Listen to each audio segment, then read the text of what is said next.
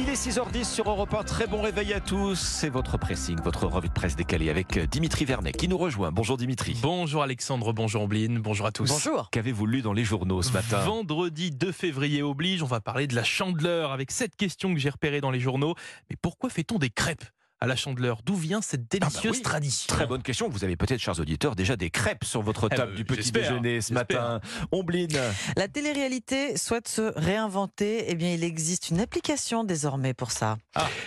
Question également à suivre. Pour ou contre les SUV, une étude américaine sur la sécurité routière vient de relancer le débat. Je vous dis ça dans un instant. Dimitri, les crêpes. Donc c'est le jour de la chandeleur, Eh oui. ce vendredi 2 On a février. tendance à l'oublier. là. Alors malheureusement, je vois que vous n'avez pas préparé de crêpes pour nous ce matin. pas- malheureusement, on peut pas- on peut pas Je saurais m'en souvenir, mais vous allez tout de même nous expliquer pourquoi on mange des crêpes tous les 2 février. Oui, au moins ça hein, quand même. Alors l'explication de cette coutume, vous pouvez la retrouver dans, dans pas mal de vos quotidiens ce matin, comme 20 minutes ou encore le magazine Elle. Et pour comprendre, eh bien, je vous propose de vous rappeler les origines de la chandeleur. C'est une fête chrétienne, euh, non? Oui, mais également païenne. À l'origine, il y a la Comme fête au- Noël. Oui, exactement. Ah oui. Il y a également, eh bien, c'est une fête au flambeau qui était organisée avant le printemps chez les Celtes et les Romains pour célébrer, ben voilà, le, le retour de la lumière après de longs mois d'hiver. Fête transformée ensuite au 5e siècle, fête transformée en, en fête religieuse par le pape euh, Gélas Ier, hein, le chef de l'Église catholique de l'époque, qui a instauré, eh bien voilà, le 2 février, une fête pour commémorer le jour où Jésus a été présenté par ses parents au temple de Jérusalem, soit 40 jours après sa naissance, Mmh, 40 jours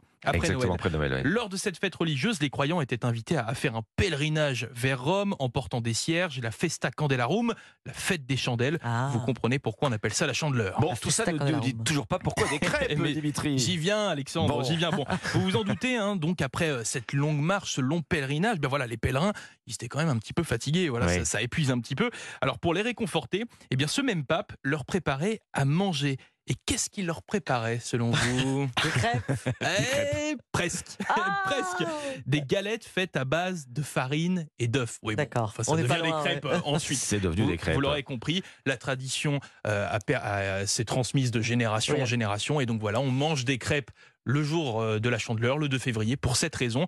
Voilà maintenant, ben, vous connaissez l'histoire. Il n'y a plus qu'à déguster ces fameuses petites crêpes que vous Quel- avez peut-être à la maison. quelque chose de roboratif, donc qui se Oui. voulait roboratif à l'origine, nourrissant. hein, voilà. Nourrissant. En tout cas, vous m'avez donné envie de Eh crêpes. ben, moi aussi, hein. c'est dommage qu'on n'en a pas là ce matin. Bon, je suis un peu déçu, mais c'est comme ça.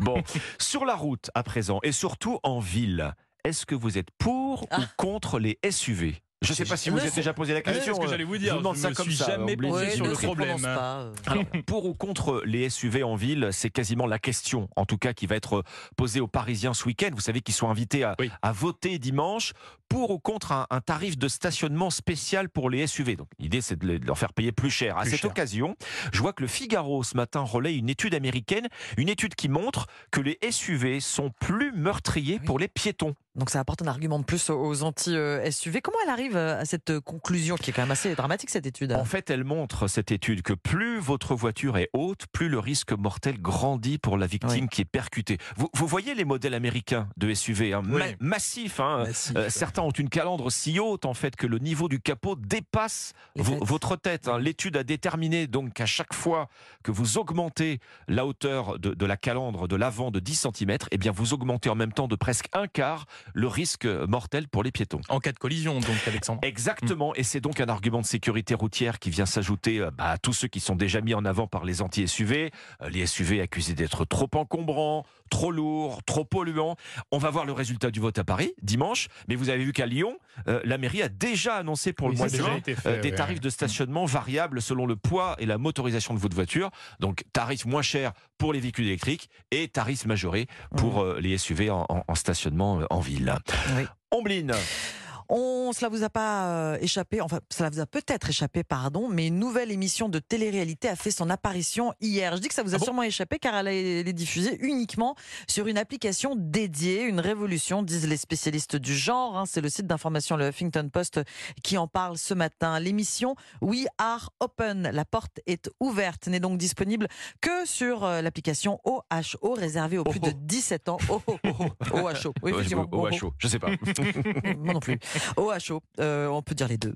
Promesse d'effectuer un retour aux sources du genre. Comprenez le genre de la télé-réalité d'enfermement à la mode, le Loft, Ah ouais, Loft. Story, il y a Story, ouais. 23 ans, 8 candidats filmés dans une maison presque en continu par 44 caméras. Et le programme affiche la couleur.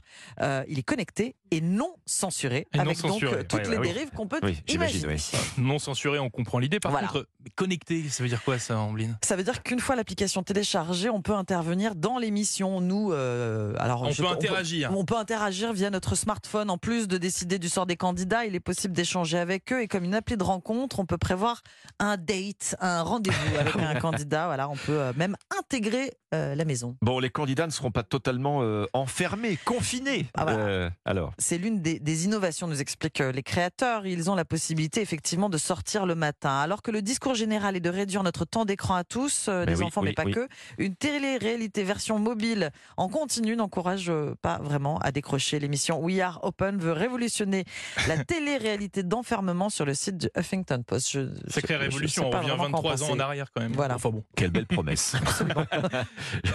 le pressing, c'était votre revue de presse décalée euh, chaque matin sur Europe 1. Merci.